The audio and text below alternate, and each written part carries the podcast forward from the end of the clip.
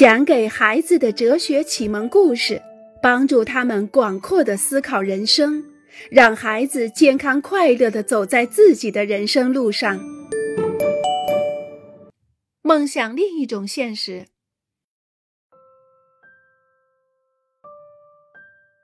一九六三年八月二十八日，美国华盛顿。一个叫马丁·路德·金的人站在二十五万人面前，讲述着他的梦想。今天我有一个梦想，我梦想有一天，我的四个孩子将在一个不是以他们的肤色，而是以他们的品格优劣作为评价标准的国度里生活。我有一个梦想，奴隶的后代和奴隶主的后代能够坐在一起，共树友情。今天我有一个梦想，阿拉巴马州能够变成这样一个地方，那里的黑人孩子将能与白人孩子情同骨肉，携手并进。今天我有一个梦想。马丁·路德·金把自己的梦想说了出来，并与几十万人分享。他通过这种方式向世人说不。向他所处的种族歧视的世界说不，对仇恨说不。他想象出另一个世界，他梦想着另一个现实。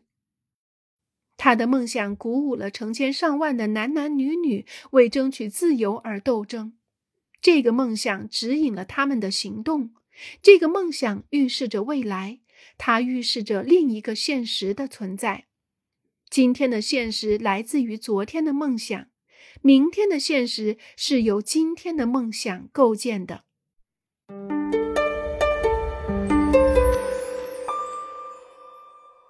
噪音、干草垛、雾。天哪！为什么一定要换火车呢？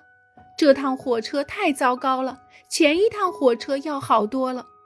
现在的这一趟噪音太大了，把我的头震得好痛。我真受不了了，这个噪音太难以忍受了。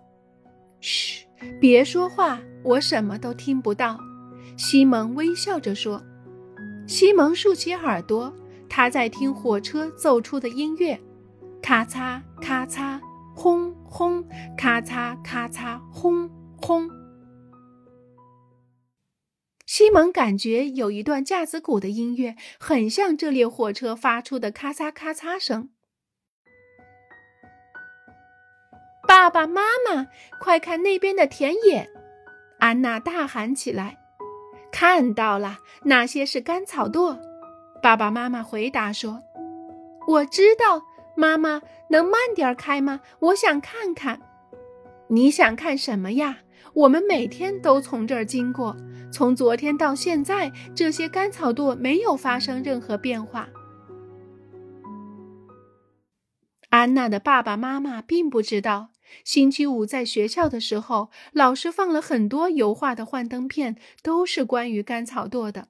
有雪中的干草垛，夏末的干草垛，清晨的、落日时的干草垛，阴天时的干草垛。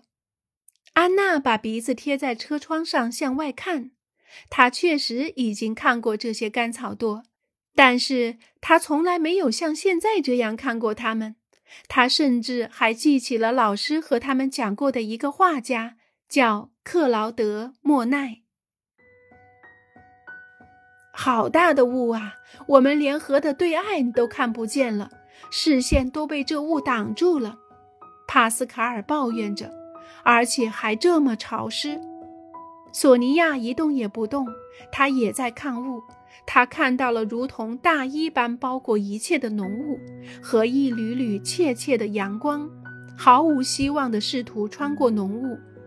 索尼娅凝视着水面上舞蹈着的点点阳光，她注意到被大雾笼罩住的杨树好像正在朝她倾斜过来。索尼娅想起了上个星期在博物馆里看到的那些美妙的油画。画面上的风景、城市和乡村都笼罩在大雾之下。安娜平时没有注意到干草垛，是因为干草垛总待在那儿。可是自从一个画家画出了它们的美之后，她便发现了它们。索尼娅在画家们展现出雾的诗意之前，从来没有为早晨的大雾着迷过。画家、诗人、舞蹈家、作家、音乐家，所有的艺术家都可以使现实变得更加清晰和生动。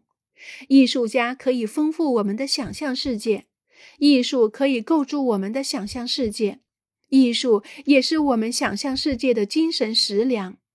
正因为如此，我们的眼睛才能够对着一个更加有趣、更加吸引人和更加广阔的现实。